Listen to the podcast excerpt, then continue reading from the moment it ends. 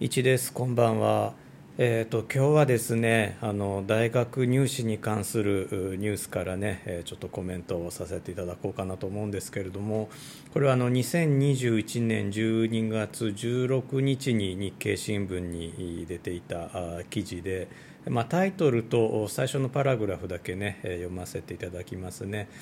新教科情報浪人生に別問題の科目25年共通テストというタイトルなんですけれども、まあ、最初のパラグラフだけねあの最初のブロックだけ、えー、読ませていただくと2025年1月から新たに実施される大学入学共通テストの新教科情報について大学入試センターが経過措置として浪人生ら旧課程の履修者向けに別の問題で構成する科目を出題すること。と決めたことが16日関係者への取材で分かった。浪人生らは現役生向け科目も選択できる。ということですいません途中ちょっと噛んじゃってごめんなさい。あのまあねあの新聞記事の方ではより詳しくねあの書かれてるんですけれどもあのまあまああの有料記事なのであのこれ以上は読むの控えますけれどもあの2025年ね、えー、令和7年度になりますかねあの大学入学共通ですと、まあ、昔センター試験って言ってたもので現在はね、えーと、5教科7科目あるんですよ。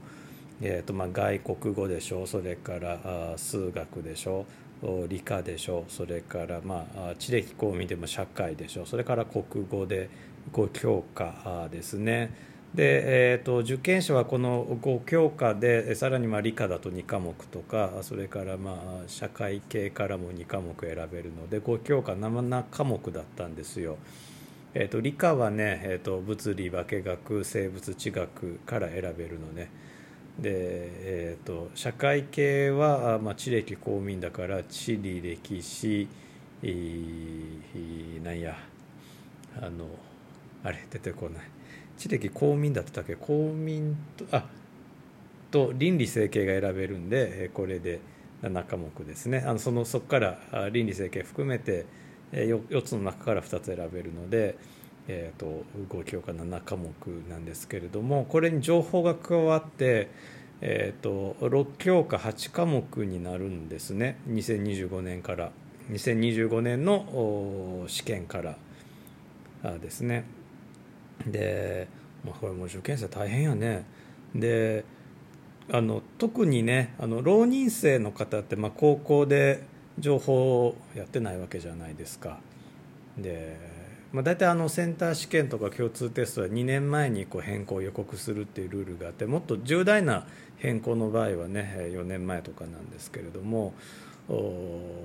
まあ、大体その新課程に合わせるために4年前かな。だから高校1年生が受験するときに、えー、と変わった2年前か。2年前ですね。高校1年生が、えー、と受験するときにはあのもう前もって分かってるようにということでえーと、2年前ルールというのは徹底されててただ浪人生だとそれが間に合わないのであの救済措置というかね何でしょうねそのまあ、別ルートで受験別科目で受験できるような措置取られるというのは、まあ、そんな不自然なことではないんですけどもでもどうするんですかね。あのこの報道によると、まあ、受験生情報で受験してもいいということなんですけども情報の代わりにえっと、別の科目でも受験できるっていうんですけどでもすでに5教科7科目出題しててで受験生もその最大5教科7科目勉強してるわけじゃないですか。ほんやからその、まあ、例えば数学をもう1問やるとか理科をもう1問やるとか。えー、になるんですかね。ちょっと我々あの大学の教員にも、まあ、こういうねあの地方の大学の教員にはなかなかね情報入ってこないところもあるんであの分からないんですけどね、まあ、そもそもがその情報がね高校でやるとはいえ高校にその情報の先生いるかっていうと、まあ、少なくともその専任の先生ってまずいないんじゃないですかね。その数学とか理科の先生がついでに情報を教えてるっていうのが、まあ、今の現状やと思うんで。じゃあ情報試験やるから対策できますかっていうとちょっと難しいんやないかなと思うんですけどねだから現役生でも大変やと思いますでそのまあね多くの国公立大学多くとは全部やねあの一次試験として共通テスト貸してますけども何教科必要かっていうのは、まあ、各大学各学部で違うんですで、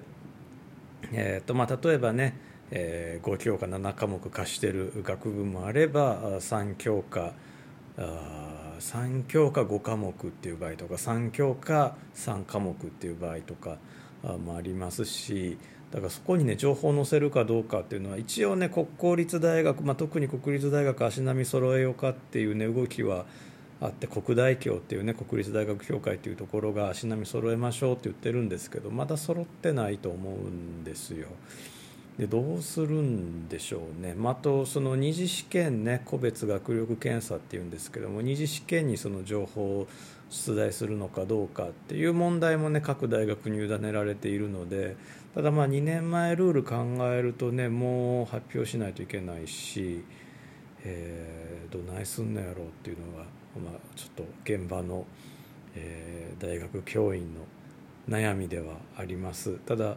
えーと、情報というのが共通テストに入るのはもう決まってるのでで授業のカリキュラムに情報が入るっていうのも決まってるので、まあ、これから高校進学される方は情報というのは必ずやらないといけないということで、まあ、僕らねあの情報科学を教えてる人間ですからそれは歓迎なんですけどもいやなんかこうね救済措置とかどうどうしたらいいのってってそれだって受けてる科目違うけど点数は一緒に比較しないといけないわけでしょ？合格点決めるのに。いやちょっと難しいな。っていうね悩みを抱えています。もうこれも一つの無理難題かなということで撮らせていただきました、えーと、聞いてくださってありがとうございます。1でした。